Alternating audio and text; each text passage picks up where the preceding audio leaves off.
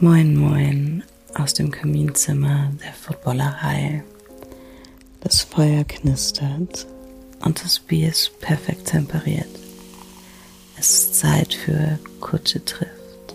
Heute mit Nadine Nurasset.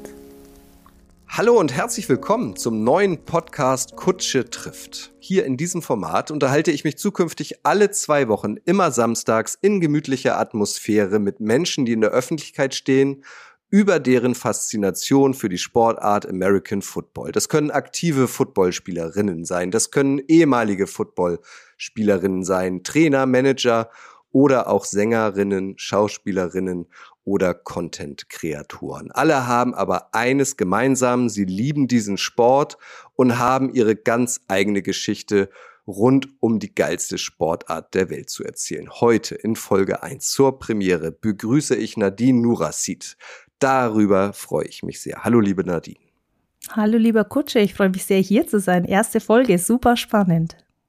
Wie findest du es hier so am Kamin? Es knistert, das Licht ist ein bisschen gedämmt. Fühlst du dich wohl? Ja, ist doch gemütlich hier. Hier können wir gut quatschen, denke ich. sehr schön, sehr schön. Nadine, ihr wisst es hoffentlich, ist seit 2022 Head Coach von GLF Team Munich Cowboys. Damit ist sie die erste und einzige weibliche, nee, das ist auch schon wieder falsch formuliert, der Sag mir mal eben, ist es, bist du die Coach oder der Coach? Ja, ich würde sagen der Coach, denn meines Wissens nach wird in der englischen Sprache nicht gegendert. Würden ja. wir es in Deutsch sagen, wäre ich die Cheftrainerin der Munich mhm. Cowboys und im Englischen würde ich sagen, der Head Coach der Munich Cowboys. Okay, gut. Ich habe mir hier, ähm, das ist dann wahrscheinlich mein Fehler, den englischen Begriff äh, notiert. Cheftrainerin wäre natürlich einfacher. Also du bist, bleiben wir dabei, die erste und einzige Cheftrainerin eines europäischen Profi-Football-Teams und du gehörst zum neuen On-Air-Ensemble von RTL und bist Teil des Teams, das American Football auf großer Bühne künftig noch populärer machen soll das ist eine ganze Menge. Ich bin auch mal ein bisschen ähm, in deinen Lebenslauf eingestiegen, Nadine. So zuallererst, äh, wenn dich jetzt jemand fragt, du lernst jemanden neu kennen, auf einer Party oder im Supermarkt spricht dich jemand an. Was sagst du, was ist dein Beruf? Bist du Footballtrainerin oder TV-Expertin? Ich bin Footballcoach und das ist auch das Erste, was ich sagen würde, kommt natürlich dazu, dass das mit dem Fernsehen jetzt alles erst startet. Ne? Jetzt war Preseason, die NFL-Season geht erst los. Wenn du mich vielleicht in ein paar Wochen nochmal fragen würdest, wer weiß, wie ich dann antworten würde, aber in meine neue Rolle muss ich mich natürlich auch erst ein bisschen einfinden. Nurasid. Das klingt Nurasid, ja jetzt nicht nach. Ja. Hm? Fast, fast. Nurasid. Nurasid. Habe ich Ja, oh. genau. Ja, okay. Nurasid. Wisst ihr auch Bescheid. Nurasid. Man könnte äh, in Verlegenheit kommen und Nurasid sagen. Nurasid. Habe ich das bei der äh, äh, Vorstellung auch falsch gesagt? Das könnte ich dir gar nicht sagen. Ähm, äh, müssen wir noch mal reinhören dann. okay. Okay. Äh, ist ja jetzt nicht irgendwie Meier, Schmitz oder so. Also wo liegen deine Wurzeln familiär? Ähm, ich bin halb indonesisch und habe daher auch einen indonesischen Nachnamen. Und ich bin ja nicht nur halb, halb indonesisch, halb deutsch, sondern lustigerweise ja tatsächlich halb indonesisch und halb niederbayerisch. Ja. okay. Bist aber hier geboren in Deutschland?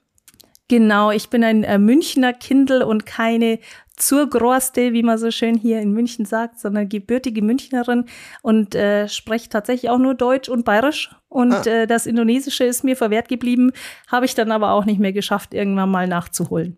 Also du kannst auch, das höre ich jetzt gerade raus, das habe ich noch nie bei dir gehört. Äh, du kannst auch so richtig schön bayerisch sprechen? Ja, auf jeden Fall. Dazu bin ich in der Lage und das ist auch unsere Sprache hier zu Hause. okay. Und ähm, das Indonesische familiärerseits kommt woher? Mein Papa ist Indonesier und äh, hat damals natürlich auch hier Deutsch gelernt und deswegen waren, haben wir zu Hause nicht ausreichend Indonesisch gesprochen, als dass ich die Sprache jetzt könnte. Ist nicht so, dass man, dass die sehr alltäglich ist und dass ich sie in vielen Situationen hätte nutzen können. Nichtsdestotrotz ist es natürlich immer eine coole Sache, bilingual aufzuwachsen. Das heißt, du sprichst es nicht, verstehst es aber? Nee, gar nichts. Nichts von beiden. Ich bin froh, wenn ich es erkenne tatsächlich. Also auch meine Ohren sind nicht sehr daran äh, gewöhnt. Mhm. Aber Fun Fact, ähm, Mir ist ja gesagt worden, Indonesisch ist die leichteste Sprache der Welt, also auch tatsächlich von der Grammatik. Mhm. Ähm, demnach ist es ja schade, dass ich das verpasst habe, denn je älter man wird, desto schwerer tut man sich ja mit den Sprachen. Und war das deinem Papa nie wichtig, dass du die Sprache sprichst? Ja, eigentlich schon, aber der war so beschäftigt, Deutsch zu lernen und dieser, ich bin mit dem Satz aufgewachsen, deutsche Sprache, schwere Sprache. und in seinem Beruf hat er Englisch gesprochen, demnach hat er natürlich die Chance genutzt, mit uns Deutsch zu lernen.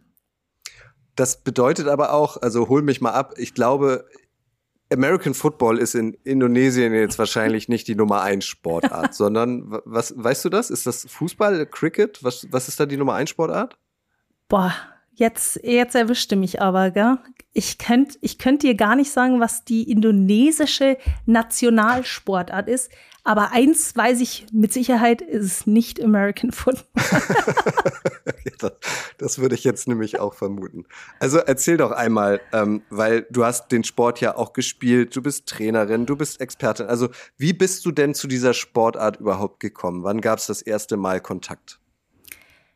Ja, die Story ist gar nicht so spannend. Ich ähm, bin durch meinen Freund dazu gekommen. Der hat das gespielt. Ähm, damals schon, als wir uns kennengelernt haben und wie man das halt so macht, als äh, brave Freundin man unterstützt und kommt mit und äh, setzt sich in die Zuschauerränge und versucht eine Sportart zu verfolgen, die man überhaupt nicht versteht. Und ja, genau so war das. Ich habe mich schon schwer getan, ihn tatsächlich auf dem Feld einfach zu entdecken, weil mir auch einfach nicht bewusst war, ist die Offense auf dem Feld, ist die Defense auf dem Feld, befindet er sich denn tatsächlich auf dem Feld? Und ich wusste noch, dass danach Leute zu mir kamen und gesagt haben, hast du seine Interception gesehen? Und ich wusste nicht mal, was das ist. Ja, mhm. das war mein äh, so erster Kontaktpunkt mit der Sportart. Wir sind nach München gezogen. Er hat angefangen bei den Munich Cowboys zu spielen. Und die Munich Cowboys Ladies haben damals am Eingang des Dante-Stadions das Stadionmagazin verkauft, also das GFL-Magazin, und haben dabei ähm, Frauen rekrutiert für die Ladies-Mannschaft. Und so bin ich irgendwie dazugekommen. Das hat aber ein Jahr gedauert. Also ich habe ein Jahr lang Stadionmagazine gekauft und mich bequatschen lassen, bis ich ja. dann im darauffolgenden Winter dann tatsächlich in ein Probetraining gegangen bin. Ja, und zack, bumm, hat's mich erwischt. Und, wann war das? Also wie alt warst du da? Ich war zu der Zeit 27 Jahre alt. Ähm, und wann war das? Es müsste dann 2012 gewesen sein und war natürlich super spät. Also ich dachte, Sport, ja, Sportkarriere in Anführungsstrichen ist vorbei, da kommt jetzt nichts Großes mehr. Und deswegen habe ich mich auch so lange geziert. Äh, ich dachte mir nicht, dass es eine gute Idee sei, in diesem Alter eine Kontakt- oder gar Kollisionssportart zu beginnen. Und habe mich dann breitschlagen lassen. Und äh, ja, ich weiß, ich habe es auch noch im Ohr, äh, wie, wie gestern, wie mein Freund zu mir sagte, auf keinen Fall den Ball fangen, wenn du Football spielst, dann spielst du Defense. Und ich kam stolz wie Bolle nach Hause. Ich habe einen Ball gefangen. Ich bin jetzt Wide Receiver slash Titan. Und er schlug die Hände über dem Kopf zusammen. Sagte, oh mein Gott, ich hab dir doch gesagt, fang nicht den Ball. Aber wie begründet er das denn? Ja, also er, er wollte einfach auch, dass ich Defense spiele. Das ist, man ist ja dann entweder Offense oder Defense. Das ist ja, das Herz schlägt ja zumeist für eine Sache mehr als für eine Seite des Balls mehr als für die andere. Und äh, er sah mich da einfach in der Defense, aber so kam es ja auch. So kam es mhm. ja auch ziemlich schnell und noch vor Beginn der Saison ähm, war ich dann auch Defense-Spielerin. ich ich habe ähm, ein bisschen über dich gegoogelt im Netz und habe dann als weitere Hobbys äh, auch gefunden Ballett und Kampfsport. Dazu habe ich zwei Fragen. Also Ballett und Kampfsport ist ja ungefähr so wie heiß und kalt, also anders, wie sehr heiß und sehr kalt, also sehr weit auseinander die Range. Und ähm, also hast du beide Sportarten bis zu deinem Lebens 27. Lebensjahr auch betrieben und bist dann erst zum Football gekommen oder hattest du vorher mit, mit Sport jetzt ähm, auf höherem Niveau gar nichts zu tun? Ähm, ich bin mit beiden Sportarten aufgewachsen. Ich habe ähm, mhm. beide nicht gemacht bis ins Erwachsenenalter, sondern das waren, es sind eben nicht die Hobbys nebenbei gewesen, sondern es sind die Sportarten gewesen, die ich zuvor betrieben habe. Mhm. Unter anderem auch Fußball. Aber ich bin definitiv groß geworden mit Ballett. Also ich habe schon ziemlich früh mit zweieinhalb so als konnte gerade auf zwei Beinen stehen, ähm, hatte ich mir schon stur, wie ich wohl war, eingebildet, ich möchte ins Ballett gehen. Meine Eltern waren nicht sehr begeistert, ähm, haben mich dann auf Drängen hin äh, dann auch in dieses äh, Kinderballett gesteckt. Und mit Kampfsport bin ich aufgewachsen, weil das die Sportart meines Vaters ist. Und ähm, demnach, das waren, aber Kampfsport und ich, das war eine On-Off-Beziehung und auch verschiedene Stile, mal Kung Fu, mal Penchaxilat. Also, aber dem Ganzen konnte ich nie so viel abgewinnen wie damals dem Ballett. Und mhm. ähm, habe damals tatsächlich auch in der Staatsoper getanzt, im Prinzregententheater als kleines Kind und hatte da schon meine ersten Einsätze und war eine super spannende Zeit. Ähm, hab das aber dann, wie alt war ich denn? Ich glaube, so mit könnte ich es dir gar nicht mehr so sagen, aber so um die Pubertät rum mhm. ähm, habe ich mich dann vom Ballett verabschiedet. Und ich finde tatsächlich, die zwei Sportarten sind doch sehr, sehr, sehr ähnlich. Es ist wirklich knallhartes Training und ähm, Tanzen und diese Bewegungen, die, die fließen ja auch sehr ins Kampfsport ein. Und demnach finde ich, die haben sich eigentlich ganz gut ergänzt. Ja, da hast du recht. Es geht in beiden irgendwie um Körperbeherrschung und Athletik. Und das hat dir dann wahrscheinlich letztlich auch geholfen, schnellen Zugang zum American Football zu finden, oder? Ja, auf jeden Fall. Körperbeherrschung, das kannte ich. Äh, ich wusste, was es bedeutet, viel und hart zu trainieren.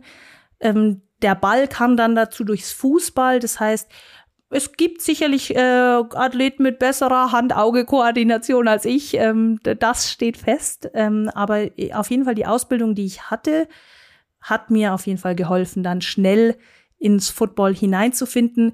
Und im Fußball hatte mir wie bei viel, also diese Geschichte erzählt ja jeder Footballspieler. Alle haben hier in Deutschland Fußball gespielt und jeder sagt, ja, ich war ein bisschen zu hart.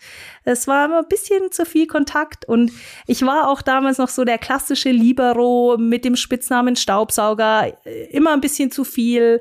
Und ähm, ja, ich glaube, ich habe mich dann äh, schnell wohlgefühlt im Football. Und kannst du heutzutage irgendwie noch, ich, ich muss gestehen, ich bin da nicht so tief drin, spricht man bei Ballett dann von besonderen Schritten oder Figuren? Ja, das verschiedene Positionen, jede, ähm, jede Bewegung hat auch äh, einen Namen. Ja, also jetzt macht mein Körper das nicht mehr mit. Ich finde es immer noch faszinierend anzugucken, mhm. weil diese Körperbeherrschung, die fasziniert mich bis heute. Und es ist einfach so viel Ästhetik in dieser Sportart dass sie mich bis heute noch begeistert, auch wenn ich mich nicht mehr aktiv damit beschäftige. Und selbst gut verteidigen kannst du dich wahrscheinlich immer noch. Ja, jetzt würde ich denjenigen halt umtackeln. Ähm, alles andere wage ich zu bezweifeln, aber das mit dem Tackeln, glaube ich, das klappt noch. Okay. Also nochmal zurück ins Jahr 2012. Du warst äh, bei deinem ersten Footballspiel, das war, ich nenne es mal ein Kulturschock, du hattest keine Ahnung, ähm, bist dann aber doch ähm, nach einem Jahr, hast du gesagt, äh, zum Probetraining gegangen. Und das war dann auch so, auch wenn du erst noch Offense gespielt hast, Liebe auf den ersten Blick oder hast du in dem Moment dann auch noch gezweifelt, ob du jetzt weiterhin zum Training gehst? Das war Liebe auf den ersten Blick. Ich bin von diesem Training nach Hause gekommen und mir war klar, ich habe gefunden, auf was ich äh, lange gewartet habe. Und das ist mein Sport. Und ähm, ich, hat, ich weiß das auch noch. Ich habe ich hab einen Ball gefangen. Das war natürlich in der Halle katastrophal eigentlich für Footballtraining, aber ist halt so. Ähm, bin dann voll Karacho in diese Weichbodenmatte geknallt, weil ich den Ball kurz vor der Matte gefangen habe. Bin abgeprallt wie so ein Flummi und erstmal der Länge nach auf dem Rücken gelandet. Ähm, mit Atmen war dann auch erstmal nichts, aber ich hatte diesen Ball in der Hand und es war einfach gigantisch. Und ja, so ging's los. Und ich hatte noch paar so Schlüssel, Schlüsselmomente, auch was tatsächlich die, die Physis nochmal angeht oder den Kontakt angeht. Und durch die, glaube ich, muss man durch als Footballspieler, um dann auch die Liebe wirklich dafür zu finden. Und aber auf jeden Fall, Liebe, Liebe auf den ersten Blick, auch wenn, auch wenn es danach dann eher die Defense war. Welche Position genau hast du dann in der Defense bekleidet und wer hat dir da geholfen, die richtige Position zu finden? Weil die Auswahl ist ja relativ groß im American Football. Ja, wie es so oft ist, ist es gar nicht so, was man selber möchte, um, sondern auch viel dem geschuldet, was das Team braucht. Ja, weil wenn man dann, keine Ahnung, ähm, zehn D-Liner hat, aber nur drei DBs, dann mhm. ist es auch schnell geklärt, welche Position man zukünftig bekleiden wird. Äh, da waren sich die Trainer auch, muss man sagen, gar nicht so einig. Ähm, auch mein Freund hatte mich woanders ursprünglich gesehen. Also alle dachten immer irgendwie, ich sollte in die D-Line. Ich habe einfach lange Arme und hatte mehr so, war einfach größer und schwerer als alle anderen DBs, aber ich war DB. Ich hatte tatsächlich als Cornerback angefangen und dann so als Nickel- und Safety-Typ geendet. Und was hat dein Papa gesagt, als du gesagt hast, du, ich spiele jetzt American Football? Ja, schade, dass ich keinen Kampfsport mehr mache, ne? also, da, äh, die haben das lange für so einen kurzen Ausflug gehalten. Also das hat Jahre, Jahre, Jahre, Jahre gedauert, bis alle in der Familie dann endlich akzeptiert haben, dass der Football nicht mehr aus meinem Leben verschwinden wird. Ja, aber ich glaube auch vor allem, also mehr dann Mütter ähm, machen sich dann irgendwie auch Sorgen, oder? Oh Kind, du könntest dich doch verletzen und hast du dir das auch wirklich gut überlegt? Also kam sowas oder haben sie dich machen lassen? Am Ende des Tages müssen sie mich machen lassen mhm. und das kennen sie ja schon, aber es ist jetzt auch nicht so, dass sie da super begeistert gewesen wären und ja, da kam schon auch so so diese Aussagen, ja, ist jetzt nicht so so ästhetisch oder so weiblich und da knallt's ja schon und so viel mhm. Kontakt und Verletzungen, aber naja, ich habe in zweieinhalb angefangen Ballett zu machen, obwohl es keiner wollte, und da werde ich mit 27 mit Football anfangen, wenn es keiner will. Also und heute oder seit Jahren sind Sie dann wahrscheinlich auch Stammgast, äh, zumindest bei Heimspielen, oder? Ja, also gucken schon äh, regelmäßig vorbei und verfolgen jetzt auch alles ganz fleißig. Also ich habe von meinen Eltern mal das Feedback bekommen. Ich, ähm, ich habe ja nie gespielt oder so, aber interessiere mich ja schon länger für American Football, äh, dass sie meinten, ja, also wir haben mal reingeguckt, ähm, aber wir verstehen kein Wort und wir werden den Sport auch nie verstehen. Äh, haben sich deine Eltern da ähm, dann so ein bisschen reingearbeitet oder gucken sie dann halt auf ihre Tochter und nicht auf die Sportlerin oder auf die Trainerin? Ja, Football und äh, meine Eltern, das werden keine Freunde mehr, denke ich. Also da geht es viel mehr darum, äh, mich zu unterstützen und, und zu gucken, wo ich überall dabei bin. Aber meistens, ah, das hat mein Vater tatsächlich mal nach einem Spiel gefragt. Da meint er, habt ihr jetzt gewonnen eigentlich? Das sagt ja fast alles. Super, großartig.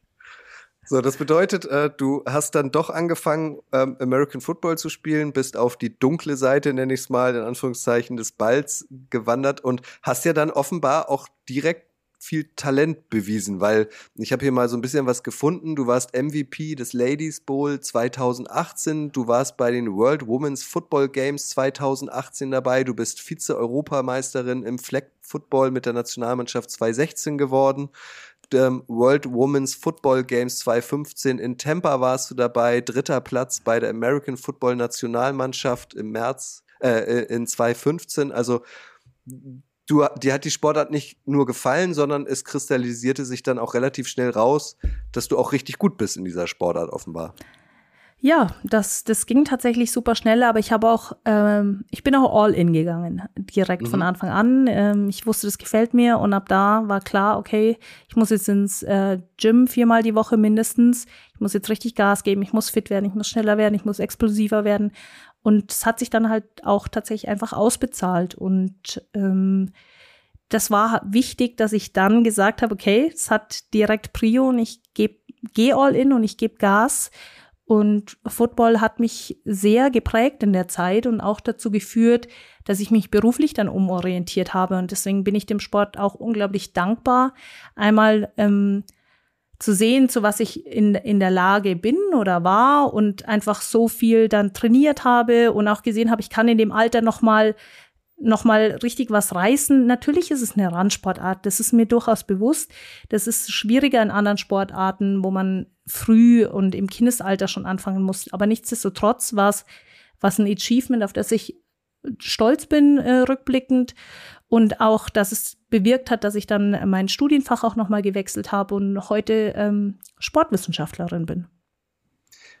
Hier soll es ja auch um Faszination gehen. Kannst du versuchen, in zwei, drei Worten oder in zwei, drei Sätzen zu umschreiben, was für dich die Sportart American Football so faszinierend macht? Der Teamsport, dass jeder seinen Beitrag dazu leistet, dass das einzelne Play erfolgreich ist, dass ein Spiel erfolgreich ist und die Kultur, die damit kommt. Natürlich gibt es auch schlechte Teamkulturen, keine Frage, aber so viele verschiedene Leute und damit ähm, Skillsets, was die Physis angeht, aber auch diese unterschiedlichen Charaktereigenschaften, das alles unter einen Hut zu bringen, das ist Meisterleistung und das macht Football einfach so faszinierend, so verschiedene Typen in einem Team und alle ziehen an einem Strang und alle verfolgen das gleiche Ziel. Das ist auf jeden Fall was, was mich auch jetzt als Coach immer noch antreibt. Eine, eine Kultur zu bilden in einem Team, dass alle das Gleiche verfolgen und jeder seinen Platz weiß. Und ähm, auf der anderen Seite ist es eben diese Kombination aus Athletik und dass der Sport anders als andere Sportarten in Deutschland einfach begriffen haben, wie wichtig die Athletik ist, dass es Athletiktrainer braucht, dass, dass die Spieler so viel im, im Gym und im, im Fitnessstudio auch sind und eben diese Mischung aus Athletik und Taktik. Mhm. Und ähm, das ist einfach, habe ich in keiner Sportart so erlebt und das ist nach wie vor die absolute Faszination für mich ist ja auch ein sehr komplexer Sport. Ist ja auch kein Sport für den ersten Kontakt. Man guckt's einmal und versteht, wie es geht. Ist nicht Autofahren im Kreis und auch nicht von der Skischanze runterspringen oder äh, hübsch tanzen. Ja. Ich meine das jetzt nicht böse gegenüber Ballett, aber du weißt, was ich meine. Ähm, hast du denn auch, also viel Tape guckt man ja eh im Football, aber hast du dann auch irgendwie bei YouTube oder so mal zum Beispiel rübergeguckt zur NFL, ähm, wie das die, die amerikanischen Profi-Footballspieler machen, die damit ja quasi aufwachsen in ihrem Land? Ja, und äh, um da nochmal zurückzukommen, wie du sagst, es ist keine, keine geschlossene Fähigkeit, die man einfach dann 10.000 Mal macht, sondern so viele Einflussfaktoren, auch darauf, wie du dich dann am Ende des Tages bewegst. Und ähm, ja, Komplexität trifft es auf alle Fälle. Und ich habe mich sehr damit beschäftigt. Auf, einer, auf der einen Seite natürlich YouTube-Videos geguckt und ähm, Coaches-Clinics angeguckt, aber nicht gleich zu Beginn. Also am Anfang war ich massiv reizüberflutet. Das muss mhm. man auch einmal so sagen. Also als es losging mit diesen ganzen, mit der Sprache, mit der Lingo, die, die Regeln, die Techniken, die alle einen unterschiedlichen Namen tragen, jede Position eine andere Technik. Also da war ich erstmal ein, zwei Jährchen überfordert, bis ich mich so wirklich damit beschäftigen konnte und dann den Blick in die USA gerichtet habe und gesagt habe, okay, jetzt will ich mehr wissen.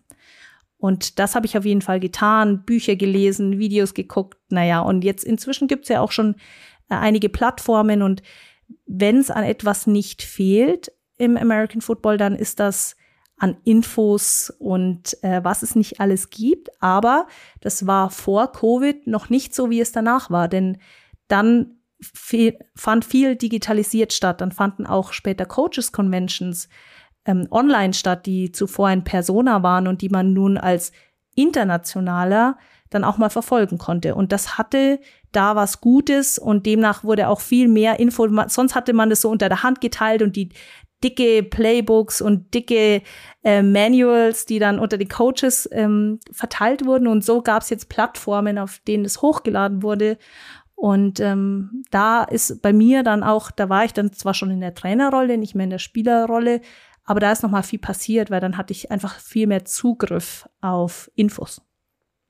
Eine private Frage. Dein damaliger Freund, der dich zum American Football gebracht hat, ist das auch heute noch dein Partner? Ja. Ist dem bewusst, was er da angerichtet hat, in Anführungszeichen? Ja, das, das ist ihm bewusst, weil meistens bin ich jetzt unterwegs und dann äh, muss er nämlich den Haushalt machen. ja, das hat er nun davon. Ja, das hat er nun davon. Nee, aber er, er freut sich, ist stolz, hat jetzt seine, ähm, hat nach der Saison 2022 seine aktive Karriere beendet und ja, genau. dank dir spielt jetzt American Football in seinem Leben immer noch eine große Rolle, wahrscheinlich eine größere Rolle sogar als, als damals. Vermutlich, ja. äh, wenn man äh, nochmal guckt, ich habe so ein paar Highlights und das sind wahrscheinlich tatsächlich nur ein paar, ähm, ähm, ja eben zitiert. Äh, du hast, und das ähm, eint dich mit Mona Stevens, du hast, wenn ich es richtig verstanden habe, auch nicht nur Tackle-Football gespielt, sondern dann irgendwann auch Flag-Football. Das ist richtig, oder? Also beide ja, Sportarten gemacht. Genau. Wie kam das dann nochmal zustande? Also angefangen hast du als Tackle-Footballerin, richtig? Genau, ja. Und dann kam Flag Football noch dazu. Wie kam das? Mm, ja, Einstieg war Tackle Football und da fühle ich mich auch richtig zu Hause, weil da liegt meine Skillset auf jeden Fall, würde ich sagen. Und äh, dann kam das mit Flag Football auf. Es, ich habe zum ersten Mal davon gehört, weil man muss ja auch sagen, dass mir das nicht von Anfang an bewusst war, dass Flag Football existiert. Je mehr ich in der Materie war, je mehr ich in der Community war, ähm, desto mehr habe ich dann darüber erfahren. Und dann war ein Tryout. Ich kann gar nicht mehr sagen, wann das war. Und ähm, die Aussicht war, oh, ich weiß gar nicht, ob ich es sagen darf, aber die Aussicht war die WM auf den Bahamas. Und das war Ui. eines, ja, das war eines meiner Traumziele. Und ich dachte mir, ich kann Football mit, mit Schweinen schwimmen verbinden. Oh mhm. mein Gott, ich muss da hingehen. Und mhm. äh, tatsächlich so kam das. Und dann bin ich ähm, zum Tryout gegangen und es hat geklappt. Es gab aufgrund von Verbandsstreitigkeiten kam es dann nie zu dieser WM auf den Bahamas. Ähm, ärgerlich. Ja, super ärgerlich. Ähm, nichtsdestotrotz habe ich ganz tolle Erfahrungen ähm, in der Flag Football Community und vor allen Dingen auch mit der Nationalmannschaft gemacht und durfte ja dann äh, später auch die Europameisterschaft spielen. Und deswegen alles super, aber ja, es kam dazu aufgrund ähm, der Ankündigung der WM auf den Bahamas. Ja, das hatte Mona auch mal erzählt, dass sie es halt wahnsinnig interessant findet, dass Flag Football ja eventuell olympisch werden könnte. Das müsste sich ja jetzt auch irgendwie in diesen Tagen entscheiden. Das ist natürlich irgendwie auch nochmal cool, ne? So ja. als, als Sportlerin äh, an den Olympischen Spielen teilzunehmen, das kann motivieren. Was war denn so dein, um deine ähm, aktive Karriere ähm, final zu besprechen, was war denn so dein persönliches Highlight als Footballspielerin? Gibt's da eins? Mm, der Ladies Bowl, auf jeden Fall mit der eigenen Mannschaft, dem Munich Cowboys Ladies. Es war eine tolle und erfolgreiche Saison und ähm, ab da habe ich mich dann auch schon so langsam von der aktiven Karriere abgewandert, aber das war dann echt nochmal ein tolles Highlight zum Schluss. Ähm, klar, Nationalmannschaft, ähm, aber Highlight würde ich sagen war eben genau besagter Ladies Bowl mit der eigenen Mannschaft. Das ist was ganz was Tolles gewesen ähm, was mich dann rüber in die Staaten gebracht hat, die ersten Male, waren diese World Women's Football Games. Mhm. Und das war dann so die ersten Anknüpfungspunkte dann tatsächlich auch zur USA und zur NFL. In, als das Camp in Tampa war, noch nicht so sehr, aber das zweite Camp in New Orleans, das war in der Facility äh, der Saints. Mhm. Und das war ja dann auch schon mein zweites Camp und da, wo ich dann auch schon gesagt habe, ah, jetzt fängt mein Körper an, hier und da weh zu tun und meine Knie und meine Knöchel und äh, deren Kunstrasen ist ja tatsächlich hier wie auf Wolken laufen, dann in deren Kantine zu essen, zu sehen, was, was gibt's da zu essen, weil man, wenn man vergleicht ähm, das Camp in Tampa zu dem in äh, New Orleans, das waren alte, ein Tag alte Subway-Sandwiches, verglichen mhm. mit der frischen Küche und ähm, frisches Gemüse und gute Proteinquellen inklusive eines Vortrags ein, eines Experten von dem Saint Staff dann in New Orleans. Und das war dann schon auch nochmal ein Highlight, vor allen Dingen dieser Vergleich, erstes Camp zu zwei, wie viel, ich glaube zwei oder drei Jahre später war dann das andere. Ja, das ist, das begeht mir auch immer wieder, ne, dass man durch American Football dann irgendwie auch coole Reisen macht ähm, und vor allem auch Reisen in die USA. Das ist dann natürlich, so wie du sagst, auch nochmal ein nettes, netter Begleitumstand. Ne? Ja, auf jeden Fall. Da kommt man schon rum. Äh, man lässt auch ein bisschen Geld hier und da, weil man dann doch, ach, fliege ich wieder rüber. Und äh, es hat mich ja dann auch schon nach South Dakota gebracht, äh, nach Alabama, äh, nach Charlotte. Und das immer verbinden zu können, ist auf jeden Fall ähm, schön. Aber es ist natürlich auch immer ein Invest, ne? Sowohl als Spielerin als auch jetzt als äh, Trainerin wahrscheinlich. Also es ist wahnsinnig viel äh, Zeit, die man investiert und äh, wahrscheinlich im Vergleich, ne, da macht man ja den Vergleich zieht man ja immer gerne heran zum Fußball oder so oder keine Ahnung, vielleicht auch noch zum Handball oder Basketball ähm, für relativ wenig Ertrag. Ja, auf jeden Fall und besonders am Anfang ähm, hat man schon unglaublich viel investiert. Und wenn man das dann mal erzählt hat, so im Freundeskreis, die, die nicht in der Community sind, da ist man schon auf viel Unverständnis auch getroffen. Hm.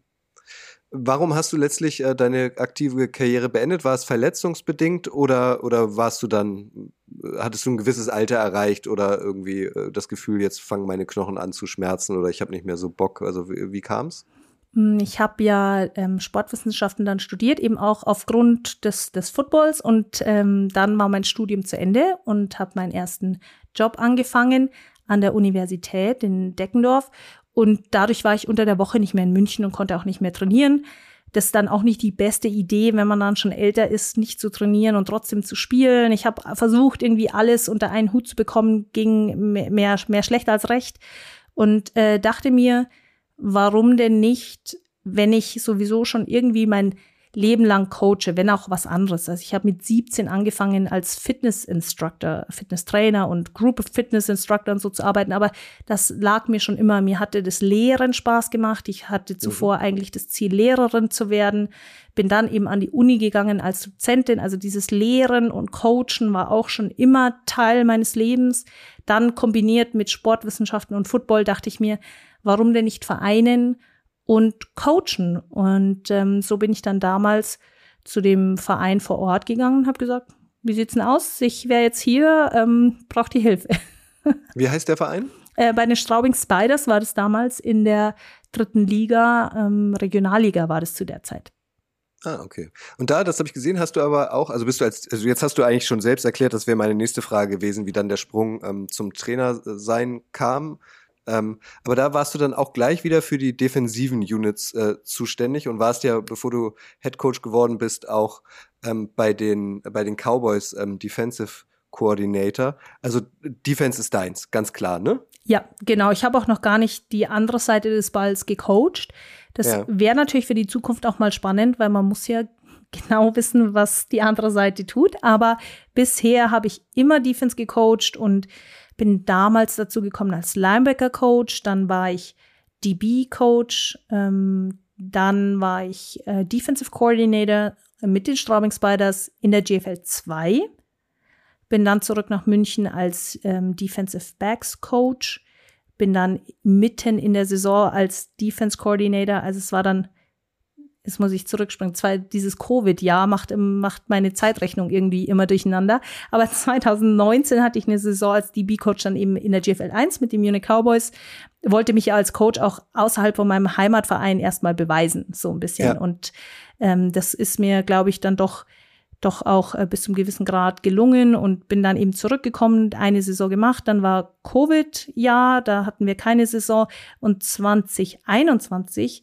ist im Laufe der Saison unser Head Coach und Defensive Coordinator Garen Holly, ähm, den ich, der mich begleitet, seit ich mit Football angefangen habe, hat dann einen Job bekommen in den Staaten, ist wieder zurück und da habe ich dann den Defensive Coordinator übernommen und am Ende der Saison habe ich dann den Defensive Coordinator und den Head Coach bekommen. Genau, so war das. Und bis dahin hast du das immer noch nebenbei, neben einem äh, Beruf an der Uni gemacht oder warst du da schon hauptberuflich Footballtrainerin? Das habe ich alles nebenbei zu meinem Vollzeitjob getan und habe zwischendrin auch, ich bin nach München zurückgekommen, um zu promovieren und habe nebenbei ähm, eine Stelle an der Uni gehabt und habe versucht zu promovieren. Ich habe das nie beendet. Das war dann ich irgendwie doch nicht fragen, so meins. Frau Doktor zu, nee. Ihnen, zu Ihnen sagen ja, muss. das, ja. das äh, war ja das Ziel, ne? Aber da bin ich dann tatsächlich gescheitert. das war irgendwie nicht so meins. Und ähm, deswegen bin ich beruflich natürlich auch wieder zurückgekommen. Ähm, ja. Genau. Aber seit du ähm, Cheftrainerin bist, seit 2022, ist das dein Hauptberuf? Oder hast du auch immer noch einen anderen Beruf nebenbei? Bis dahin hatte ich immer einen Hauptjob. Ich war übrigens dann auch noch sportliche Leitung bei den Munich Cowboys. Oh ja. Ähm, ja, da kam dann nochmal 35 Stunden so obendrauf. Ne?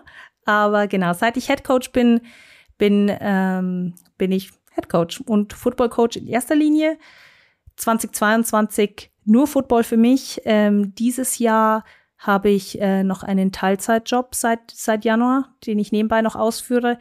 Äh, nach jetzt ähm, gut acht Monaten kann ich sagen, es ist echt viel. Ja, es ist das, wirklich, das glaube ich viel. Dir. Musstest du lange überlegen, als dir der Job angeboten wurde? Ja. Als Head Coach? Ja. Ähm, ich hatte damals die sportliche Leitung wieder abgegeben, weil ich gesagt habe, ich möchte mich als Coach weiterentwickeln. Das ist das, was ich tief im Inneren sein möchte. Mein Herz schlägt fürs Coachen und ich möchte sozusagen ja nicht Zeit verschwenden. Man hat ja trotzdem äh, viel investiert, auch in den Sport und, und hat natürlich da eine gute Leverage, um was zu bewegen. Aber nichtsdestotrotz, mein innerer Wunsch war es immer, mich als Coach weiterzuentwickeln. Und demnach war ich natürlich super happy über die Möglichkeit, hab, war es aber ein Schnellschuss oder eine schnelle Entscheidung ganz sicherlich nicht, weil es war ja doch in Anführungsstrichen eine steile Karriere und war mir nicht sicher, ob ich dem gewachsen bin. Ähm, und da schwangen schon Selbstzweifel mit. Auf der anderen Seite, warum ich es de facto gemacht habe, ist, die Mannschaft hat das vorgeschlagen. Also die Mannschaft hat darum gebeten, hat das so dem Vorstand vorgeschlagen. Und die Mannschaft im Rücken zu haben, was, was möchte man denn noch mehr? Das ist das absolute Nonplusultra und das hat beflügelt und hat mich dann natürlich auch dazu bewogen, zu sagen, naja, bin ich jetzt ready oder nicht? I don't know, aber ich gehe jetzt durch die Tür durch. Ich habe es einleitend gesagt, also du bist die einzige ähm, in diesem Niveau in Europa im Profi-Football, wobei man ja auch sagen muss, das stimmt ja so auch nicht, ne? Also ja. deine, deine GFL-Jungs sind ja keine Profis. Absolut. Also, aber sagen wir mal, im Erstliga-Football mhm. europaweit, dass das natürlich irgendwie auch für Aufsehen sorgt. Ne? Es gibt ja leider irgendwie Vorurteile, Klischees. Ähm, hat das in deinen Überlegungen auch eine Rolle gespielt oder hat dich das sogar vielleicht angetrieben? Hm, es hat mich tatsächlich ein bisschen angetrieben. Also ich bin schon so ein bisschen der Typ, I'm gonna prove you wrong. da ist so ein bisschen, äh, bisschen Antrieb auf jeden Fall. Auf der anderen Seite ist da natürlich schon viel Druck auf dem Kessel dann und ähm, irgendwie äh, überlegt man natürlich schon, na ja, die Leute erwarten dann ja, dass es schief geht. Ist es dann die richtige Entscheidung für den Verein? Ähm, auf der anderen Seite wollte ich kein Marketing-Gag sein. Das heißt, ich wollte auch nicht, dass es irgendwie super ausgeschlachtet wird. Und da, da schwangen viele, viele unterschiedliche Dinge mit bei der Entscheidung. Nichtsdestotrotz ähm, war es dann so, dass viel Aufmerksamkeit tatsächlich erregt hat. Und zwar mehr, als ich das erwartet hätte. Es war aber in dem Moment rundum positiv und ähm, war demnach eigentlich genau richtig in dem Moment und hat, hat gut getan. Verspürst du dadurch mehr Druck? Weil du eventuell das Gefühl haben könntest, dass auf dich ganz besonders geguckt wird? Ja, das war in meiner ersten Saison auf jeden Fall der Fall. Ich dachte mir immer nur, na ja, wenn es am Ende schief geht, sagen alle, ja, ist ja klar, ist ja eine Frau. Mhm. Ähm, jetzt im zweiten Jahr ist es schon, ist es schon anders, weil ich zumindest so empfinde, als dass ich angekommen bin im deutschen Football und dass ich mich bis zu einem gewissen Grad bewiesen habe. Das heißt natürlich nicht, dass das hier aufhört, sondern es geht immer weiter und es geht immer weiter und ich möchte mich ja auch weiterentwickeln. Aber zumindest gibt mir auch die Community das Gefühl, hier angekommen zu sein und innerhalb der Bubble fühle ich mich wohl und innerhalb der Bubble bin, bin ich da und bin ich angekommen. Demnach ist jetzt in der zweiten Saison ähm, schon ein bisschen mehr der Druck, der Druck raus, was die Geschlechtersache angeht. Mhm. Da, dass aber natürlich ansonsten noch genug Druck drauf ist, äh, aus verschiedensten Gründen, das ändert sich natürlich nicht und äh, damit kämpft ja jeder Head Coach. Ja, also ich finde, das muss man gar nicht mehr besonders betonen. Ich mache es trotzdem. Es sollte ja generell keine Rolle spielen, was das Geschlecht angeht. Tut es aber ja leider bei manchen noch. Also hast du immer noch mit Vorurteilen zu kämpfen oder ist das jetzt auch so quasi im zweiten Jahr besser geworden? Das ist tatsächlich eine gute Frage, weil ich bewege mich ja bis jetzt noch größtenteils in der Bubble und in der Community. Mhm. Demnach, ähm, innerhalb dieser habe ich mit wenig Vorurteilen zu kämpfen, bis gar nicht. Ich weiß aber, in dem Moment, wo ich nach außen trete, sieht die Sache natürlich anders aus. Und wenn ich dann Leute neu kennenlerne, und du hattest mich ja vorhin gefragt, was sage ich, wenn mich jemand fragt, was mhm. ich mache, dann sage ich ja, ich bin mhm. Football Coach. Und mhm. dann fällt mir doch immer wieder auf, wie ungewöhnlich das ist oder wie die Leute darauf reagieren. Ähm, das passiert aber natürlich nur in den Momenten, in denen ich äh, sozusagen in der echten Welt bin und außerhalb der Football-Bubble. Was ja in Zukunft auch noch auf mich zukommen wird. Immer mehr. Gibt es denn ähm, auch Anfragen aus dem Ausland, also sowohl von Journalisten als auch von Profiteams, die den Austausch mit dir suchen, also denen auch bewusst ist, ähm, was du da für eine ähm, federführende Rolle hast? Ähm, hier und da habe ich auf jeden Fall schon mit dem einen oder anderen gesprochen, auch Podcast-Anfragen beispielsweise. Oder ganz grundsätzlich, dass man sich connected und spricht. Und das hat für mich so das erste Mal so richtig angefangen, als ich ähm, in, in Charlotte auf einer Coaches Convention war und dann auch mal richtig festgestellt habe, was heißt denn das in den Staaten, dieses Networken? Was heißt das wirklich? Mhm. Und wie viele Hände kann man denn überhaupt schütteln an einem Tag? Und ähm, da war es dann, hatte ich ganz spannende Unterhaltungen und da ging das Ganze so, so ein bisschen los. Würdest du, ich, ich würde noch mal auf diese defensive Seite zurückkommen, weil ich finde das ganz interessant. Also du wirst sie auch kennen. Ich kenne auf der einen Seite Max von Garnier ganz mhm. gut, der war ja Receiver, der ist halt absoluter Offensivfan. Dann kenne ich aber auch Schuan Fatah ganz gut, der mittlerweile ja Herrenbundestrainer ist und früher auch DB gespielt hat. Der sagt halt, er ist ganz klar irgendwie ähm, Defensivfan im American Football. Kannst du das auch noch mal versuchen zu erklären, warum du quasi die Verteidigung im American Football noch spannender, attraktiver findest als den Angriff? Auszuteilen. Und ich weiß, man kann natürlich auch als Wide Receiver, als Running Back, als O-Liner, whatsoever, natürlich kann man auf all diesen Positionen auch austeilen und dominieren. Aber das li liegt in der DNA des Defense-Spielers. Auszuteilen und ja, so banal und so simpel ist es. Ähm, das ist so das Erste, was mir in den Sinn kommt, wenn ich darüber nachdenke. Hinzu kommt natürlich auch die Offense. Klar, gibt's auch Optionen, aber es ist doch sehr choreografiert. Etwas weniger als die Defense, weil in der Defense muss man doch auch immer noch mehr reagieren als agieren. Und das ist einfach was, was ich super, super spannend finde und eben etwas, etwas zu verteidigen, ähm, den Ball abzufangen, einen Wahnsinns-Tackle zu setzen und am besten for Loss. Das gibt mir persönlich oder hat mir als Spielerin immer noch mehr gegeben, als einen Ball in der Endzone zu fangen und, und zu feiern. Und das ist auch jetzt als Coach immer mein erster Satz, wenn neue zu uns kommen. Was machst du lieber? Jemanden umhauen oder willst du Punkte machen? Mhm. Und was sagt der Großteil? Ja, Punkte machen und feiern. die wollen der Star sein. oder, ja. oder am besten ist es, äh, wenn sie ganz neu kommen. Ich habe mit Football noch nie was zu tun gehabt, aber ich möchte bitte Quarterback sein. Dann muss ich ah, leider ja. immer gleich, äh, gleich mal draufhauen. Schon im ersten Gespräch. Wobei man ja in der Verteidigung eigentlich ausschließlich reagiert und in der Offensive agiert. Also die Verteidiger reagieren ja eigentlich mehr. Ist es das auch, was du interessant findest? Ja, absolut. Also natürlich agiert man bis zu einem gewissen Grad schon auch, aber genau dieses, man muss sich auf den Gegner einstellen und man muss auf dessen Moves, man muss auf, auf je nachdem, was sie für eine Leverage attackieren, auf das muss man reagieren und das macht die Defense einfach für mich persönlich noch mal viel spannender.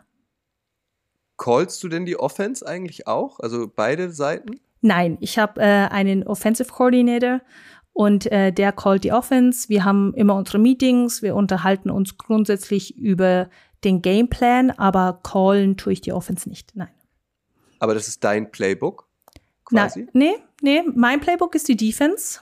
Mhm. Ähm, und sein Playbook, also Justin Sodelair ist mein Offensive Coordinator. Das mhm. ist sein, sein Playbook. Natürlich unterhalten wir uns darüber, wo ich das Gefühl habe, was wir mehr sehen sollten. Grundsätzlich ist es aber sein Playbook, denn er, er callt nicht nur, sondern es ist schon seine Offense. Also und so soll es auch sein. Und so ist auch die Aufgabenverteilung bei uns. Wir kommen gleich noch äh, zu, dein, zu deinem neuen Job äh, bei RTL, aber also einmal so ein bisschen ähm, ähm in die Zukunft gefragt. Willst du kannst du schon beantworten, dein Leben lang Trainerin sein? Weil du sagst, du mochtest schon immer coachen. Also willst du dir das immer, egal was jetzt alles noch kommen sollte oder welche Türen sich wo öffnen, ähm, willst du dir diesen Coaching-Job irgendwie im Idealfall immer beibehalten? Status quo wäre das mein Wunsch, ja, weil, weil das ist das, was, was mich antreibt. Ich möchte mit, mit Menschen zusammenarbeiten. Ich möchte das Beste aus ihnen rausholen. Äh, ich möchte sehen, wie sich, wie sich die Spieler entwickeln, menschlich wie spielerisch. Und aktuell ist es, ist das mein, mein Fuel sozusagen. Das ist das, mhm. was mich antreibt. Deswegen könnte ich mir ein Leben ohne Coachen zum jetzigen Zeitpunkt auf keinen Fall vorstellen. Aber sag niemals nie. Ähm, es ist ja doch schon viel passiert und in meinem Leben gab es auch die ein oder andere Spitzkehre. Demnach, ähm, ich lege mich da nicht allzu sehr fest. Bist du ein Mensch, ähm, der sich Vorbilder sucht? Also hattest du als Footballspielerin ähm, irgendwie ein Vorbild oder hast du als, als Trainerin ein Vorbild? Wenig. Also ich bin eben nicht so der Typ, der dann einer Person nacheifert, sondern ich versuche, so viele wie möglich zu sehen, zu erleben, um mir daraus das möglichst Beste immer rauszuholen. Und das war mein Ansatz sowohl als Spielerin als auch als Coach. Und demnach sind selten so einzelne Vorbilder und ganz viele Coaches, jetzt in dem Fall, haben ganz andere und unterschiedliche Skillset. Und ich muss ja dann auch finden, was für ein Typ bin ich, was ist, was ist meine Philosophie, was, was kann ich gut. Und auf diesem Weg bin ich auch noch immer. Und ich weiß auch nicht, ob der jemals zu Ende gegangen ist man muss sich ja auch verändern und auch die Generation, die man coacht, verändert sich und man muss seinen Coaching-Stil verändern. Und das ist eine ewige Suche nach dem eigenen Coaching-Ich und ein ewiges reflektieren und ähm, ja, momentan ist auch so eine Phase, in der, der ich unglaublich viel reflektiere. Das sind immer so die sehr anstrengenden Zeiten des Coachings. Aber könntest du eine Einschätzung abgeben? Das würde mich interessieren, dadurch, dass ähm, American Football und auch die NFL äh, und auch Flag Football ähm, hierzulande immer populärer wird. Also erleichtert das oder erschwert das deinen Job als, als Footballtrainerin? Die, du meinst die steigende Popularität des naja, Footballs? also auch das Know-how meine ich damit. Also ich glaube, mhm. als du den Kontakt, den Erstkontakt zu American Football hattest, ging es wahrscheinlich 99,9 Prozent Menschen der, äh, der, der Menschen in Deutschland so, dass sie mit Football nicht wenig anfangen konnten. Heutzutage würde ich jetzt einfach behaupten, ist null wissenschaftlich belegt, aber sind es nur noch 90 Prozent oder so. Also mhm. das, das Know-how hierzulande in Sachen American Football ist ja gestiegen. Das ist ja keine Sportart mehr, mit, den, mit der keiner was anfangen kann, sondern sie ist ja immer populärer. Millionen Menschen wollen zu einem NFL-Spiel in München oder Frankfurt. Ja, absolut. Und äh, steigende Popularität führt zu erhöhter Competition. Davon bin ich mhm. überzeugt, weil mehr Leute dazu finden. Man holt sich Jetzt gerade natürlich auch immer noch viel und viel äh, Kompetenz aus den Staaten, ob das auf der Spielerposition ist oder auf der Trainerposition. Ähm, aber nichtsdestotrotz, genauso wie du sagst, es finden mehr Leute zum Sport, viele kompetente Leute zum Sport, die auch unterschiedlichsten Background haben. Und das finde ich in Deutschland zum Beispiel super spannend, weil du merkst den Unterschied. Ist jemand ein Lehrer und bringt das mit oder ist jemand ein Projektmanager und bringt äh, da sein Skillset mit? Und da ist so unfassbar viel Potenzial auch für gute, um jetzt bei den Coaches zu bleiben, für gute Coaches. Aber äh, wenn wir über Druck reden, da, da, ist, da ist auch Druck, denn die Competition ist da, die, Kom ähm, die Konkurrenz schläft nicht und es werden mehr. Aber nur das macht ja auch den Football hier besser. Hm. Also ist das auf jeden Fall ähm, positiv für dich als Trainerin, weil du auch wahrscheinlich nicht mehr so viele Basics erklären müsst. Die sind wahrscheinlich mittlerweile einfach mehr gegeben als noch vor, vor zehn Jahren oder so. Ja, man entwickelt sich weiter und genau so soll es ja auch sein, dass sich sowohl die Trainer als auch die Spieler weiterentwickeln, dass immer mehr zum Sport finden. Natürlich hat es damals wahrscheinlich meinen Einstieg erleichtert und ein Einstieg ins American Football, so, so ein Kaltstart, wie ich ihn jetzt hingelegt habe, ist vielleicht in Zukunft nicht mehr so einfach. Ähm, aber wie gesagt, Weiterentwicklung gehört dazu. Du hast mir, äh, wir haben uns, oder anders, wir haben uns das letzte Mal gesehen, Anfang August in Düsseldorf. Da waren wir eingeladen bei der NFL Deutschland ähm, Media Night äh, und da hast du äh, eine sehr schöne Geschichte erzählt. Ich würde dich bitten, sie selbst zu erzählen, ähm, wie es kam, dass du dein erstes äh, Footballspiel dann auch kommentiert hast. Das war ja neu für dich. Also erzähl doch bitte einmal die, das ist eine verrückte Geschichte, finde ich. Ja, das Kommentieren war mir auf jeden Fall neu. Naja, die NFL kam nach München. Wie viele Male bin ich in die USA gereist, um den Football näher zu sein? Und dann kommt die NFL nach München. Verrückt. Und natürlich hing ich auch in dieser Warteschleife an Stelle zwei Millionen 500 irgendwas 1000 ähm, und war zutiefst frustriert, dass das ist vor meiner Haustüre. Und mhm. ich komme nicht in dieses Stadion. Da dachte ich mir, das kann einfach nicht wahr sein. Und dann kam die Anfrage damals vom Bayerischen Rundfunk, ob ich kommentieren möchte. Alles aus in mir, Off. aus dem Off, alles in, mhm. in mir hat erstmal geschrien, nein, um Gottes Willen, das kannst du nicht. Und dann ging das so dahin und Taufik Khalil, es, es war mir eine Ehre, wirklich mit ihm da das, mein erstes Spiel zu kommentieren, hat da aber auch nicht locker gelassen. Er hat gesagt, natürlich kannst du das. Und er hat damals auch Football gespielt.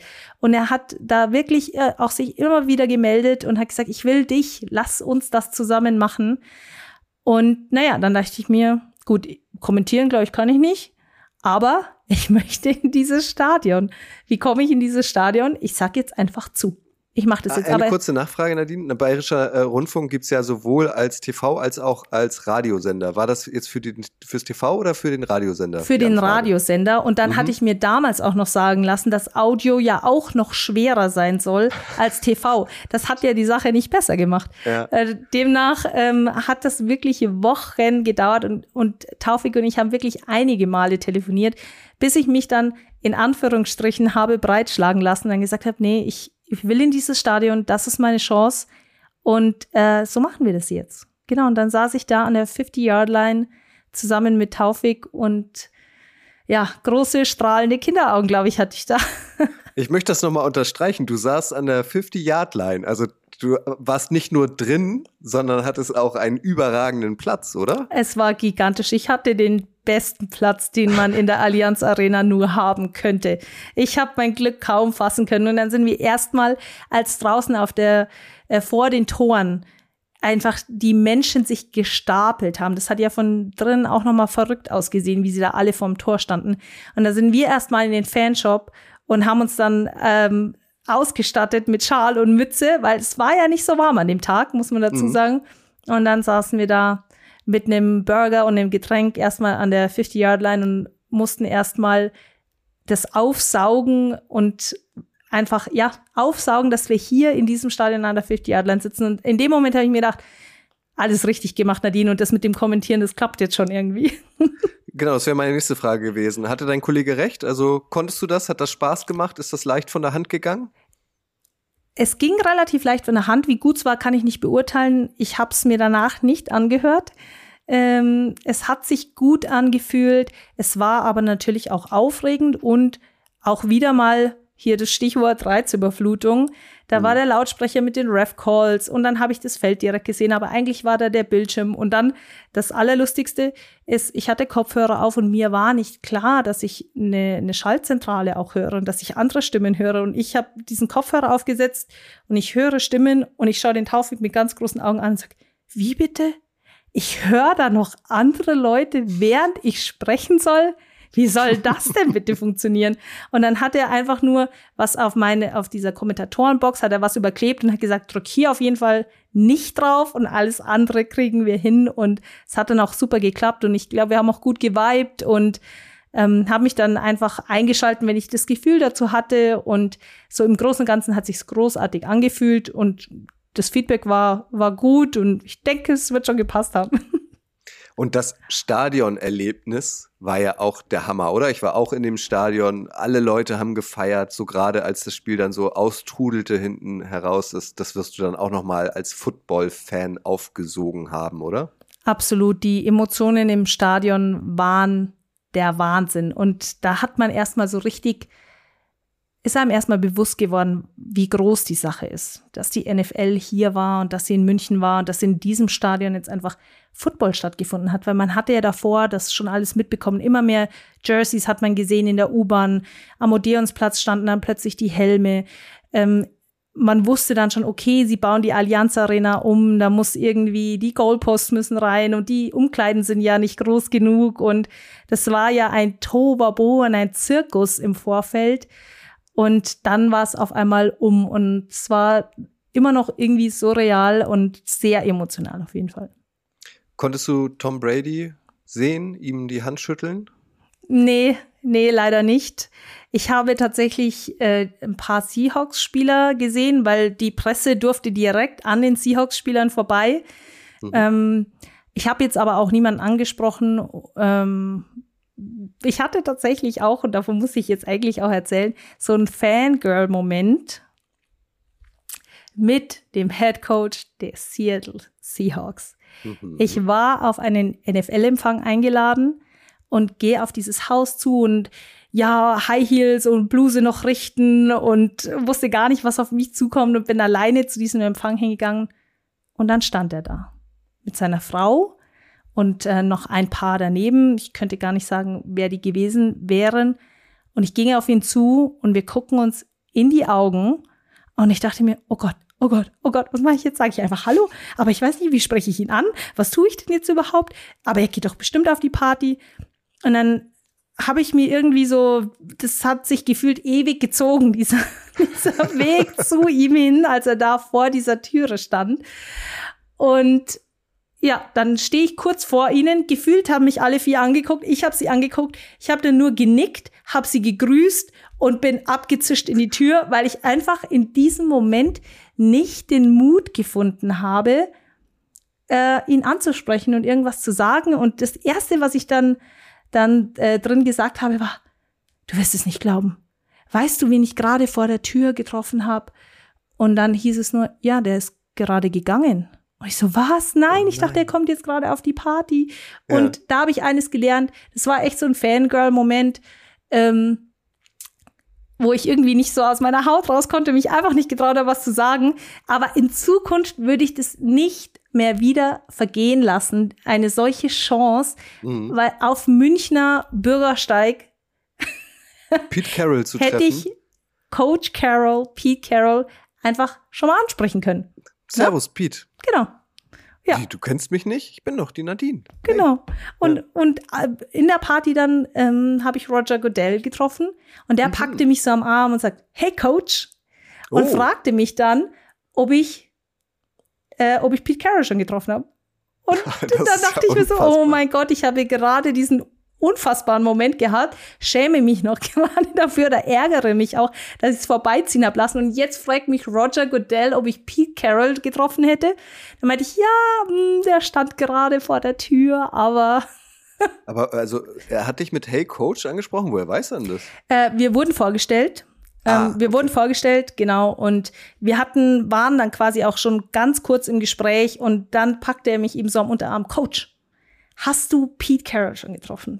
Ach, ja, ich hab's, ich hab's versäumt. Ich hab's versäumt. Das Endziel dieses Podcasts äh, ist es in Folge, weiß ich nicht, wahrscheinlich 2500 dann auch mal ähm, Roger Goodell einladen zu können, weil ich weiß nicht, das interessiert mich. Ich habe den ich habe mich, glaube ich, nie so wie du äh, mich mit ihm unterhalten. Wir sind uns aber mal begegnet und ich habe dem auch mal zugehört, weil er so auf Panels dann irgendwas gesagt hat. Ich finde den tatsächlich erstaunlich nett ähm, und auch, also ich meine, das ist der NFL-Commissioner, wird immer ausgebuht beim NFL-Draft und so weiter, aber ich finde den tatsächlich ähm, sehr angenehm. Wie hast du den empfunden? Dem kann ich nur zustimmen. Also ich hatte ein ganz anderes Bild von ihm und ich wurde eines Besseren belehrt. Und ich bin in dieser Zeit, als die NFL in München war, ihm mehrmals begegnet und habe demnach auch tatsächlich, war mehrmals im Gespräch mit ihm. Und er ist unfassbar sympathisch super authentisch, sehr, sehr, sehr nahbar und auch lustig. Und äh, beispielsweise bei der Stadt München war auch ein NFL-Empfang. Dort hat er eine Rede gehalten und es war super erfrischend, super sympathisch und es war super leicht, ihm zuzuhören. Und ähm, auf jeden Fall eine, eine Persönlichkeit, die ich jetzt getroffen habe, was, was sehr positiv war. Und ich würde mich freuen, wann immer ich ihn auch wieder treffen würde, denn er ist ein super sympathischer Mann. Bestimmt, lauft ihr euch nochmal über den Weg und dann.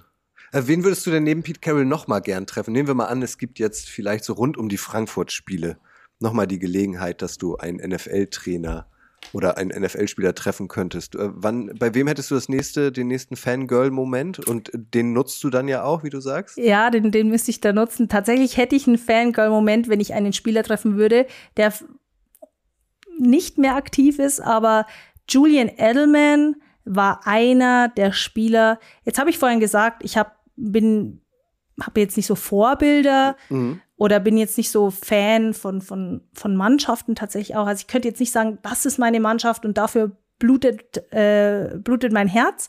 Aber Julian Edelman war so eine der Persönlichkeiten, die da war, als ich mit Football angefangen habe und die mich einfach mhm. fasziniert hat. So mhm. wie es damals im Fußball noch Lothar Matthäus war oder mhm. vielleicht Michael Ballack zu FC Bayern Zeiten. So begleitet mich halt der Name ein bisschen. Und ähm, das wäre, glaube ich, jemand, wo ich, wo wo ich wahrscheinlich auch einen Fangirl-Moment hätte. Naja, aber durch ihn könntest du ja zum Beispiel Patriots-Fan sein, du könntest ja auch Saints-Fan sein, weil du da irgendwie damals schöne Erlebnisse hattest, aber es ist jetzt nicht so eine Mannschaft. Also du, du müsstest jetzt ein Trikot anziehen, warum auch immer. Äh, welche Mannschaft wäre das? Oder, oder hast du keine Mannschaft und du würdest ein ganz schlichtes NFL-Trikot anziehen? Ich würde tatsächlich ein ganz schlichtes NFL-Trikot anziehen, ähm, weil ich eben nicht mit der einen Mannschaft sozusagen groß geworden bin. Und es könnten unterschiedliche sein. Auch mein Freund hat Familie in den Staaten. Das heißt, wir haben Cowboys-Fans in der Familie, wir haben Eagles-Fans in der Familie. Ähm, seine Familie, die waren alle 49ers-Fans. Also das heißt, ich hatte schon immer Berührungspunkte zu den ein oder anderen Franchises, hat mich aber nie so gecatcht, dass ich gesagt habe, ich bin für ein Team, sondern ich finde alles super spannend, faszinierend und ja, jedes Franchise hat so das seine.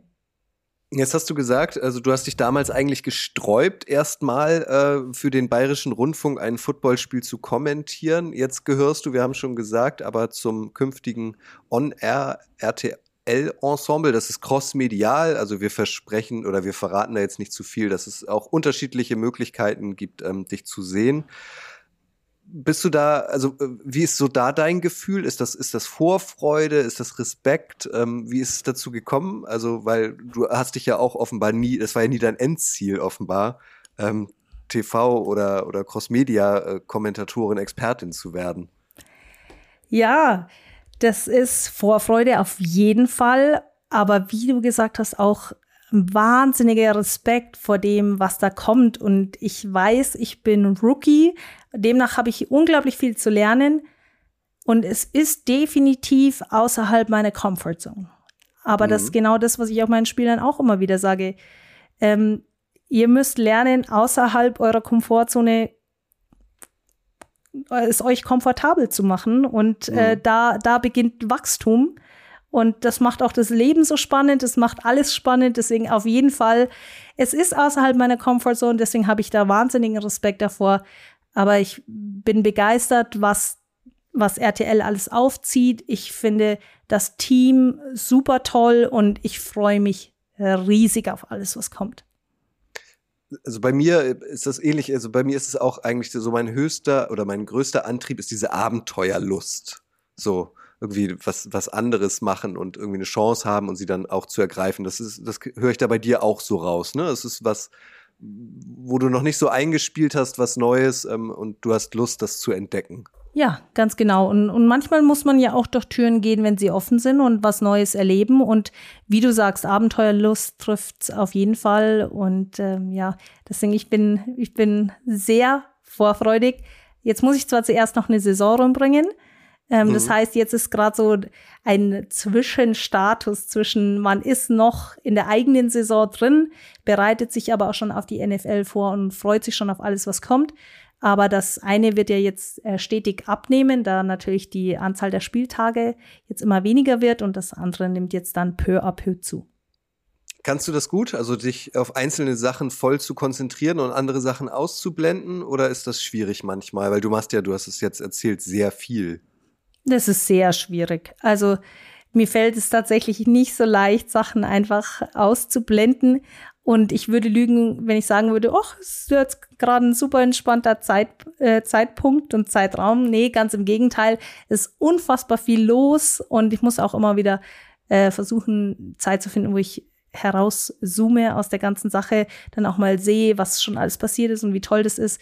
Ähm, aber es ist nie so, dass dass eine Sache völlig aus meinem Kopf verschwindet, sondern das ist jetzt schon alles, alles da und es ist alles super präsent.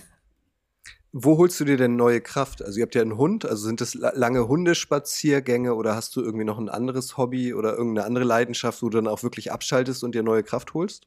Hm, tatsächlich mit dem Hund auf jeden Fall mal rauszugehen, lange Spaziergänge zu machen, das hilft. Ja, dann lasse ich auch mein Handy, Handy zumindest im Auto oder zu Hause und bin dann einfach mal im Moment. Und es gibt ja auch tatsächlich nichts Schöneres als so einen Hund, der sich einfach über alles freut, über die einfachsten Dinge freut, glücklich ist, einen bedingungslos liebt. Das ist auf jeden Fall was, was hilft. Und grundsätzlich ist es der Sport. Der ist jetzt in meinem Leben gerade so gar nicht vertreten. So die letzten Jahre habe ich mich unglaublich schwer getan, dann ins, ins Gym zu gehen, mich fit zu halten, was aber super wichtig ist, weil nur wenn man, wenn man körperlich stark ist, ist man auch natürlich mental ein bisschen äh, resilienter. Aber irgendwie hat dann doch immer Football und Coaching Priorität gehabt. Aber das ist was, wo ich mich jetzt wirklich auch kümmern muss, dass ich das in Zukunft besser mache, dass ich mich auch um, meine körperliche Gesundheit mehr kümmere und mehr in Sport gehe. Aber mir fehlt der, das Gym war ja auch immer so ein bisschen Mittel zum Zweck. Ne? Das war, um eine gute Footballspielerin zu sein. Und ich glaube, diesen, ich brauche wieder irgendwas, was mich so, so richtig catcht und wo ich dann auch wieder gerne ins Gym gehe und sage, okay, ich muss fit sein für.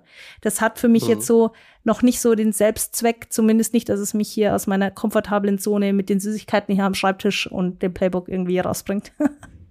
ja, vor allem, also wenn jetzt die GFL-Saison endet bald, ich wünsche dir natürlich nur das absolut Beste und viel Erfolg. Ist Danke. es ja nicht so wie viele Trainerkolleginnen, äh, dass du dann erstmal auf die Bahamas zum Beispiel fliegen kannst, sondern du stürzt dich ja dann gleich ins neue Projekt. Genau. Genau, aber irgendwie muss man ja dann gucken, dass man, dass man da fit und gesund bleibt. Das habe ich nicht so gut gemacht in letzter Zeit. Also das, man hat ja immer so seine Learnings. Das ist definitiv eines. Ich habe mir immer gesagt, ja, ist nicht so schlimm, wenn ich jetzt zwei mhm. Jahre nicht so viel mache. Ich komme schon wieder zurück. Naja, den Punkt habe ich jetzt schon ein paar Mal überschritten. Jetzt wird es dann aber mal wieder Zeit. Der wird auch kommen, da bin ich mir sicher. Ich habe abschließend noch drei Fragen. Ähm, hast du einen Lieblingsplatz in München? Also ich, ich frage jetzt gar nicht, damit äh, ganz viele Menschen auf dich lauern, äh, aber ähm, also magst du da was verraten? Äh, vielleicht bist du ja auch dann irgendwie eine Impulsgeberin für andere, also vielleicht auch so eine Art Geheimtipp. Mm, Geheimtipp nicht und auch kein einzelner Ort, aber ich bin unfassbar gerne an der Isar. Es mhm. ist einfach schön, das so mitten in der Stadt zu haben und da gibt es so viele tolle Ecken und dann ist man auch ganz alleine.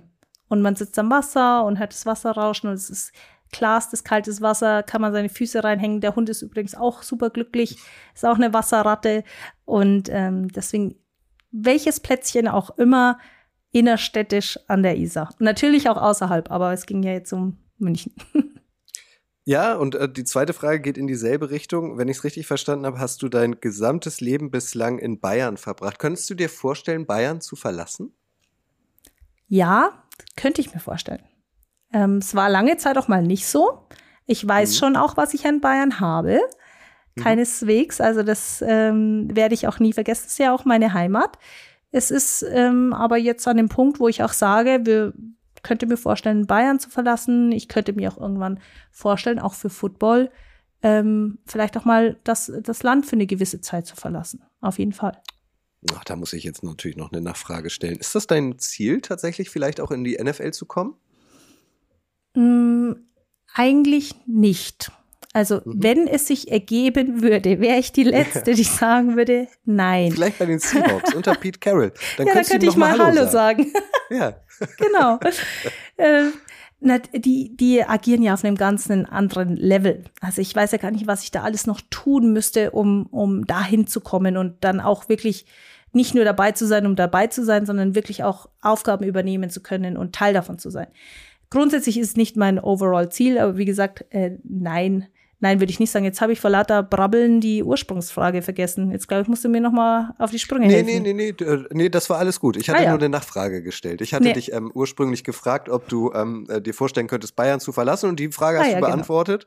Genau. Äh, und dann ähm, äh, sprachst du, ähm, äh, dann hast du gesagt, glaube ich, ich könnte mir auch vorstellen, für Football Deutschland zu verlassen. Ah, ja, genau. Da äh, musste ich dann natürlich noch mal nachfragen. Verstehe. Mein erster verstehe. Reflex war dann, ah, guck mal, da könnte ich ja auch noch mal ähm, ja, gut, ja wenn, das, wenn das bedeutet, dass ich äh, dort die Chancen habe, mich weiterzuentwickeln, besser zu werden, dann auf jeden Fall. Ansonsten war mein Ziel schon immer, den Football in Deutschland besser machen. Das ist mein ursprüngliches Ziel und es ist nach wie vor. Es war nie das Ziel, irgendwann es in die NFL zu schaffen, sondern mhm. hier es auf andere Beine zu stellen, es professioneller zu machen und den Leuten die das Umfeld zu geben, dass sie ihren Lieblingssport ausüben können. Super. Absolut letzte Frage. Ähm, Bucketlist. Gibt es etwas, was du in deinem Leben auf jeden Fall noch erleben, sehen, was auch immer möchtest? Einmal beim Super Bowl sein. Mhm. Live. Das ist auf jeden Fall was. Und das könnte sich ja vielleicht erfüllen, so in den nächsten Jahren, eventuell, unter ja, Umständen. Ja, wer weiß, wer weiß, ob sich das mal ergeben würde. Nun würde ich auch mhm. nicht Nein sagen. Nee, auf jeden Fall, das wäre wär tatsächlich super cool. Ähm, und ansonsten, was sonst so auf der Bucketlist steht, ist tatsächlich weniger Football. Da gebe ich dem Ganzen den Raum, dass es sich entwickelt, wie es sich entwickelt, sondern eher so noch Reiseziele, die, die ich noch habe, weil als Football-Coach kommt man ja nicht so wirklich weg im Sommer. Mein Freund mhm. ist Lehrer, das heißt, man ist dann noch mhm. an die mhm. Schulferien gebunden. Ja. Und ähm, ja, das ist so das Einzige. Ich bereue nichts, alle Sommer hier zu verbringen, aber es gäbe dann schon die ein oder anderen Reiseziele, ähm, die ich dann mal hätte, wenn ich denn mal nicht den ganzen Sommer verpflichtet bin ich mache es dir jetzt möglich, dahin zu reisen, wo du willst. Was wäre das? Was würdest du als erstes nehmen? Welches Malediven. Solange es die noch gibt. ja, ja, Daumen drücken. Genau. Äh, Indonesien äh, hast du wahrscheinlich schon bereist, oder? Ich war schon ein, einmal in Indonesien, mhm. ähm, war da auch schon über 30 zu der Zeit und habe es sehr touristisch gehalten.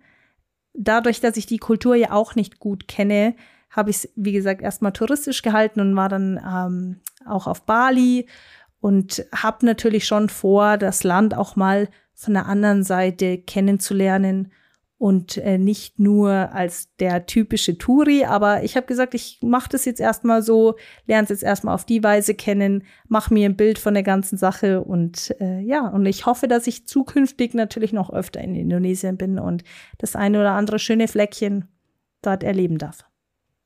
Jetzt im Anschluss an diese Aufnahme fragst du aber bitte erstmal deinen Vater, was ähm, die Nationalsport Nummer eins in Indonesien ist. Das interessiert alle. Ich werde ihn auf jeden Fall anrufen, sobald wir hier durch sind. Komm, wir hauen mal eine Vermutung raus. Ich würde jetzt behaupten, dass es Fußball ist. Was meinst du? Ich muss jetzt was sagen, dass es Kampfsport ist. Okay. Ich bin gespannt. Ich werde dich informieren. Ich weiß es wirklich gar nicht. Ja, mach das bitte. Es ist Und, echt ähm, auch peinlich, dass ich das nicht beantworten kann, aber wahrscheinlich wird er, ich sehe es schon, sehe es schon kommen, dass wenn ich ihn anrufe, also wirklich, fragst du mich das jetzt wirklich? Natürlich ist es XY. Wie kannst du das nicht wissen? Ja. Ja, das ist doch super. Guck mal, dann gehst du, es tut mir leid, noch mit einer kleinen Hausaufgabe hier aus dem Kaminzimmer. Das ist okay. Nadine, das hat mich sehr gefreut, ähm, dass du dir die Zeit genommen hast. Ich hoffe, du hast dich hier auch ein bisschen wohlgefühlt. Es war sehr heimelig äh, hier vor dem Kaminfeuer. Ich habe mich sehr wohl gefühlt und ich fühle mich wahnsinnig geehrt, dass ich Teil der ersten Folge sein durfte. Und du hast mich angesprochen im Gegensatz zu Pete Carroll. Ähm, das äh, weiß ich sehr zu schätzen. Gerne. Super Geschichte. Nadine Nurasid findet ihr natürlich auch auf Instagram. Das ist wahrscheinlich so der Kanal, wo man ähm, am meisten von dir mitbekommt. Oder hättest du da noch einen, einen anderen Tipp? Nee, ist tatsächlich Instagram. Ich versuche mich nicht auf allen Plattformen zu bewegen. ist wahrscheinlich auch ganz gut. Also, ähm, ihr findet Nadine auch auf Instagram und ja, da bleibt mir nur, ähm, dir nochmal vielen Dank zu sagen. Ähm, ich geleite dich natürlich ähm, noch zur Tür und ähm, bis ganz bald wieder, liebe bis Nadine. Bis ganz bald. Tschüss. Ciao.